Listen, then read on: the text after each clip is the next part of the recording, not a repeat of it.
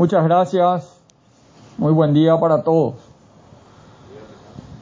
Un saludo primeramente al, al dueño de casa, al señor intendente. Muchas gracias, Onicasio, a través tuyo también a la Junta Municipal por eh, recibirnos, por tus palabras. Es lo que venimos intentando hacer desde que iniciamos nuestro trabajo al frente de la conducción de la nación. Trabajar para todos y entre todos. Entendiendo, y eso dijimos en campaña, que a los paraguayos sus autoridades están para cumplir los compromisos, para servir a nuestra nación. Para cambiar la velocidad, que fue nuestra intención, la velocidad del desarrollo de nuestra, de nuestra democracia, del desarrollo de nuestra economía. Y solamente trabajando juntos. Por eso en este tiempo que, como ya se dijo acá, se inicia un proceso electoral, recordamos ese compromiso de campaña. De que a pesar de las diferencias, a pesar de tener diferentes orígenes, ideologías, propuestas de qué tipo de sociedad cada partido, cada movimiento, cada líder quiere y propone. En democracia manda la mayoría. Y una vez que el pueblo habló, todos tenemos la obligación de trabajar por el crecimiento, por el, engrandecimiento de nuestra gran nación. Y vuelvo hoy en un proceso electoral a llamar o hacer un llamado a toda la clase política para que debatamos propuestas, que lo hagamos de manera responsable. Ya aprendimos lo que teníamos que aprender en este tiempo de pandemia. Sabemos dónde están los focos de riesgo de contagio, en las aglomeraciones de manera irresponsable, en abandonar el cuidado de la utilización de tapabocas Allá muchas veces me critican porque no es que yo me yo, no soy ejemplo seguramente, ¿verdad? Pero llego todo el día va todo el día correña en esta Paraguay, peta puta y tengo. Pero seguramente peje ya Facebook veo mía. Y lo único que hago es utilizo el tapaboca, me lavo la mano y trato de tener un distanciamiento como propone el, el Ministerio de Salud. Y hasta ahora, gracias a Dios, porque después dicen ahí, se pone como ejemplo, no, es que me quiero simplemente reflexionar de que las medidas, si las respetamos, nos puede permitir seguir teniendo las actividades normales y con eso poder trabajar relativamente tranquilamente y seguir produciendo para llevar una fuente de ingreso a nuestra familia. Porque cuando nos va mal a nosotros, quienes estamos al frente de nuestra familia, le va mal a toda la familia. Si le va mal a todos, se satura nuestro sistema sanitario, que es lo que estamos viendo.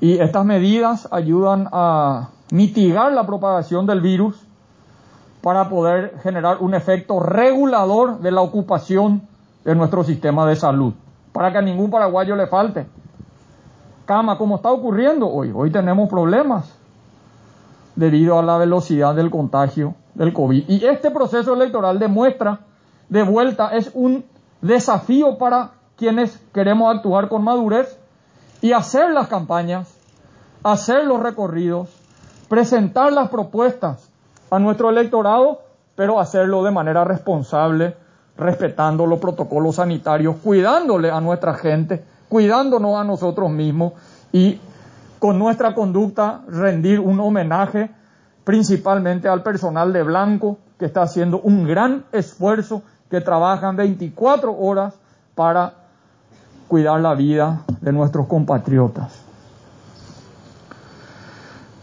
Le saludo también al intendente Daicoay Bandese, pariente para una Hani y Milcia de Benítez. ¿Sí Benítez? ¿Y dónde está? Dentro de, unos, de una semana seguramente estaremos en el distrito de Itapuapotú, cumpliendo otro compromiso de campaña, que es la habilitación de ese tramo asfáltico, que como ya dijo, ya se dijo aquí, es el último, el último distrito que quedaba sin un acceso con pavimentación asfáltica en el departamento de Itapúa. Al intendente de Capitán Mesa, mi saludo a nuestro querido amigo y yo quiero hoy agradecerle la solidaridad al compañero diputado Colin Soroka.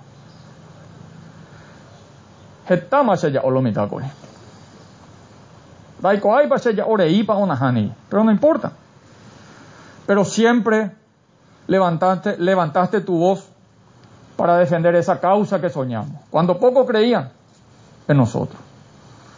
Y hoy lo seguí haciendo como un buen amigo y como un compañero de causa. La historia se escribe después. Y no hay que buscar reconocimiento en el trabajo del servicio público. Lo único que hay que buscar es la tranquilidad de conciencia de que uno hace lo mejor y el mayor esfuerzo en el tiempo que le toca servir a la patria. La historia va a ser la jueza suprema de nuestros actos, en su tiempo y en su momento. Pero hoy quiero, al saludarle a mi amigo Colin, este, agradecerle porque siempre está defendiéndole a su amigo, a su presidente, a su compañero de causa. Y no voy a deshonrar esa confianza y esa posición muchas veces es difícil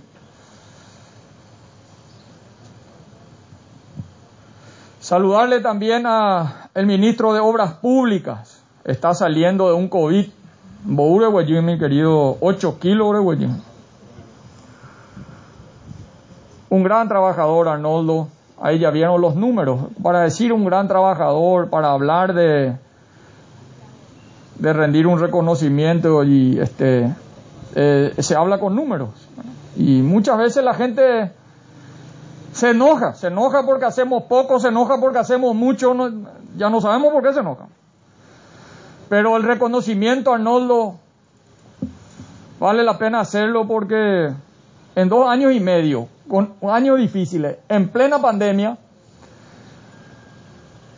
estamos entregando los 1170 kilómetros 117 kilómetros de asfalto, pero ya hay otro para inaugurar. En dos años y medio es el doble de lo que hizo cualquier gobierno en la era democrática. Lo que los demás hicieron, y muy poco, algunos hicieron en cinco años, hicieron la mitad de lo que se hizo ahora en dos años y medio. Y esa es la manera de rendirle cuenta al pueblo. La, la, manera es porque alguna vara de medición hay que hacer. No es que uno quiere jactarse pero uno tiene que comparar la gestión para ver si ya japonaba o, o iba y ver, ya deporta ya. Entonces, por lo menos en términos de obras públicas, somos ya hoy, a dos años y medio, el gobierno que más pavimentación asfáltica entregó en la República del Paraguay y creo que merece un reconocimiento al ministro de Obras Públicas. Y a todo el equipo, ahí están los viceministros, hubo. Saludarle de, de manera afectuosa a don Agustín Conra. Nosotros, don Agustín, creemos en el trabajo. Creemos que la seguridad es un valor de la democracia. La previsibilidad es un valor de la democracia. La violencia, el vandalismo son antivalores de la democracia. No se trata de izquierda o de derecha.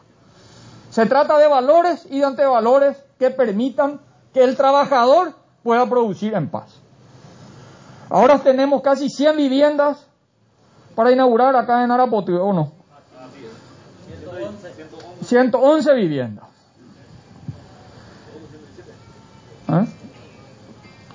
¿De dónde sale el impuesto que paga para poder hacer programas sociales? Del sector productivo. Si nosotros no producimos, ¿quién va a pagar impuestos? Y si no hay impuestos, ¿cómo vamos a tener programas sociales? Entonces la gente tenemos que derrumbar esa idea de confrontación permanente entre paraguayos. Y en, en vez de derribarnos entre paraguayos, empezar a levantarnos entre paraguayos. Cuanto más la gente de trabajo produzca, ya de poeta la impuesto y cuando tengamos más impuestos podemos tener mayor programa de contención social para cumplir el rol natural que tiene que cumplir el Estado paraguayo. El Estado tiene que ser un Estado presente, un Estado solidario, que le mire a los sectores más vulnerables de nuestra población, pero Peanaya y Cotever recursos, Amoy Coñanojeta los recursos. Un sector productivo, un sector empresarial fuerte, que produzca y que pague impuestos? ¿O vamos a vivir otro modelo que gastamos más de lo que producimos? El gastar más de lo que producimos, todos sabemos, porque todos somos padres de familia, todos somos seguramente administramos nuestra propia economía y si uno gasta más de lo que tiene, ya estamos. Más tarde o temprano ese modelo quiebra. Entonces nosotros tenemos que fortalecer al trabajador para que el trabajador pueda generar producción, riqueza y que esa riqueza se distribuya para tener programas sociales, para darle una mano solidario a los paraguayos que necesitan del Estado para ser iguales. Porque muchos no nacieron con muchas oportunidades. A Pepe, y ande llegó tener la presencia del Estado paraguayo y se llamó Barete, y un güera, que más necesita. El discurso hostil al sector productivo perjudica a la nación paraguaya. Y aprovechando la presencia de don Agustín, porque Ingo la mitad esta eh, intendente de Coapona, ¿cuántos productores, pequeños productores hay aquí en Edelira? Porque muchos dicen esa ruta Parece que tienen un odio y un resentimiento al trabajador. ¿Verdad? Muchos dicen esa ruta le beneficia a los ojeros. Y está bien. ¿Y cuántos pequeños productores ojeros hay acá en el Vos, entre pequeños a un batir y cuey. Está y te allá. Bueno, entonces es importante esto porque acá no se trata de privilegiar a un sector o a otro. Acá hay gente que tiene 5 hectáreas. Hay gente que tiene 8 hectáreas. Hay gente que tiene 10 hectáreas. Y que trabaja, un pongo pues. y muchas veces por a causa de la falta de ruta no puede entender la productividad que tiene y no puede entender la utilidad. Y ustedes se imaginan lo que pasa cuando un trabajador pierde la motivación del trabajo. Eso es terrible para una nación. es muy fácil cambiar una cultura de trabajo a una cultura del asistencialismo. Muy fácil. Porque tener las cosas gratis da gusto. Y cambiar una cultura asistencialista a una cultura del trabajo. Es así. Entonces nosotros tenemos que fortalecer a la gente que trabaja para que no se desmotive. Para que su vecino vea Ahí está plantando soja mi vecino, o está plantando maíz mi vecino, o tiene un tambo mi vecino, y le va bien. Entonces, y el Estado tiene que estar ahí para darle fuerza a ese sector que procura, que trabaja, para que salga adelante. Esa es nuestra visión. Y por eso hemos elaborado un plan con el Ministerio de Obras Públicas de tocar todos los sectores productivos que se puedan. No importa cuánto se invierta. Mucha gente dice, ahí no hay suficiente gente para invertir tanto. Pero hay una cultura de trabajo y una comunidad que quiere salir adelante. Y ahí tiene que estar asistiéndole el Estado, porque eso se multiplica. Cuando la gente ve que tu vecino le va bien porque trabaja, eso se multiplica. Y eso es lo que venimos haciendo. Y como dijo el ministro de Obras Públicas, hoy obviamente, y con, con mucho, la gente tiene que entender, para poder superar o para poder enfrentar la pandemia, nosotros hicimos inversiones en muchas áreas. Duplicamos la cama de terapia intensiva, pero también tuvimos que contener el trabajo. Porque imagínense, crisis por medidas sanitarias, crisis económica, genera pérdida de empleo. ¿Cuánto empleo dio el Ministerio de Obras Públicas en estos dos años de crisis económica. 85 mil paraguayos y paraguayas llevaron el pan a su mesa, pudieron pagar la escuela de su hijo gracias a la inversión en obras públicas. Prioridad de salud, categórico. Pero es importante buscar un equilibrio en la inversión y romper los paradigmas tradicionales porque estamos en un momento extraordinario. No es fácil enfrentar con las mismas recetas una situación de pandemia. El mundo está en una situación diferente. Y tenemos que construir políticas públicas que permitan cuidar la salud de nuestro pueblo, pero mantener también el empleo de nuestra gente. Que el Paraguay se siga moviendo, seguir trabajando seguir generando fuentes de trabajo, seguir generando desarrollo. Y vamos a conversar con el Congreso para así priorizar lo que tengamos que priorizar a nuestro sistema de salud. Hoy salvar vidas es nuestra prioridad, pero también no olvidarnos de seguir generando fuentes de trabajo, seguir generando desarrollo. Nosotros podemos, este país puede. Paraguay, nuestra gente. Paraguay fue el país que menos impacto tuvo el año pasado en la economía. 7% cayó la economía de la región, Paraguay cayó 0,6%. Y eso fueron a políticas acertadas en términos de inversión pública que acompaña a la inversión privada. Entonces seguramente una vez culminado este momento tan exigente para nuestro sistema de salud, Vamos a retomar el debate. Tenemos más de 1.500 millones de dólares de créditos aprobados por organismos internacionales para diferentes rutas en todo el país. Y eso está congelado. Ese fue el compromiso que hicimos, congelar eso temporalmente y priorizar nuestro sistema de salud.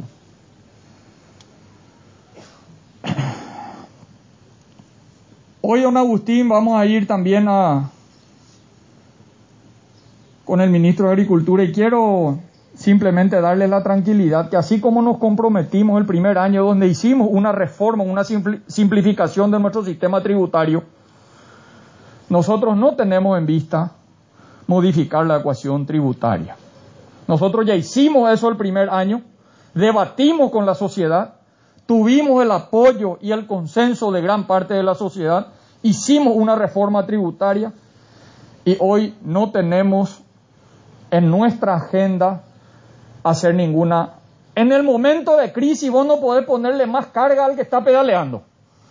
Hoy hay que darle fuerza al sector productivo. Hay que darle fuerza al sector productivo. ¿Cómo nosotros vamos a cargarle más al que está haciendo que la economía funcione? al sector de obras públicas, al agro. Y hay que ver también, Senda entender Iguazú, don Agustín, pero hay que ver también para elevar el costo. puede ser que tanto haya subido el costo de producción para el pequeño productor. Pero pea Senda entender que ni ni andar va a ni una puerta Pero seguramente PNP se chata. cómo fortalecer al pequeño productor, porque la gente dice, este es un año bueno, pero ¿cuántos años malos tuvo el productor?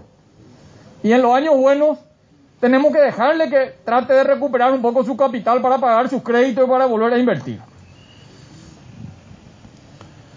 Quiero agradecer a todas las autoridades, a todos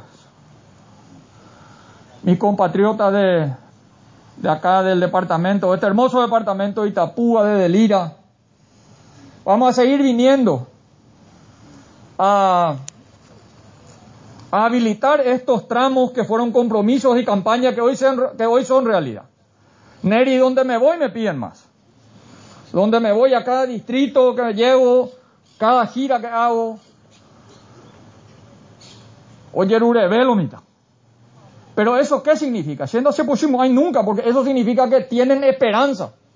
Porque cuando más te exigen es porque tienen esperanza. Porque la gente ve y no hay que perder la esperanza. Yo no voy a hacer hoy ningún compromiso por lo que ya describió el ministro de Obras Públicas. Pero los compromisos que hicimos vamos a cumplir todos. Vos sabés porque fuiste parlamentario, vos tenés un tiempo donde vos tenés que hacer una planificación sobre la inversión de acuerdo a las limitaciones que tenés en términos de estructura financiera, de respeto a la ley de responsabilidad fiscal, que vamos a volver seguramente en unos años al 1.5% del PIB, porque ahora salimos todos los países, ¿verdad? Por la cuestión de la pandemia.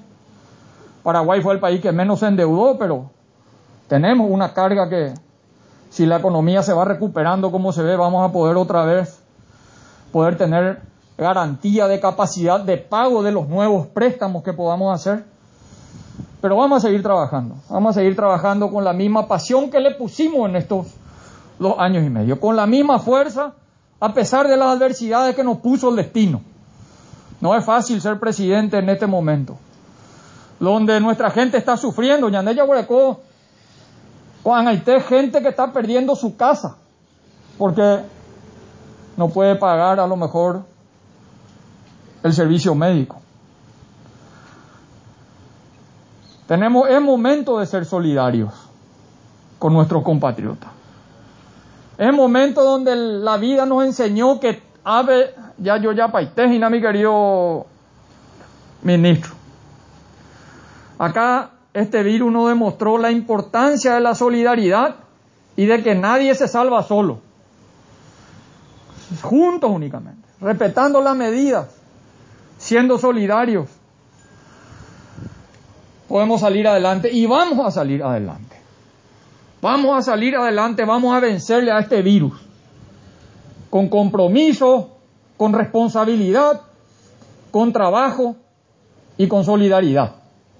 La solidaridad que siempre le caracterizó al paraguayo en tiempos difíciles. Vamos a hacer, mi querido ministro, un llamado lo antes posible. Ya está haciendo la entidad binacional Yacyretá la construcción de un pabellón de contingencia en Encarnación. Hoy no vamos a llegar a la ciudad de Encarnación, pero necesitan en Encarnación porque de ahí llegan de todo el departamento un pabellón de contingencia, así como estamos haciendo ocho o nueve. Con Mariscales Tigarribia son nueve. Con Mariscales Tigarribia nueve pabellones de contingencia para enfrentar el COVID.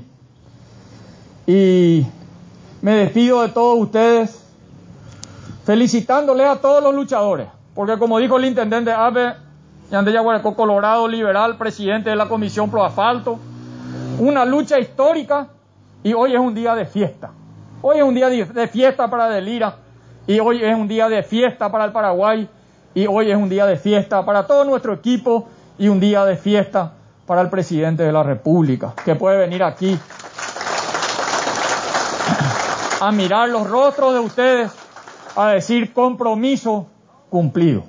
Que Dios le bendiga y que viva el Paraguay.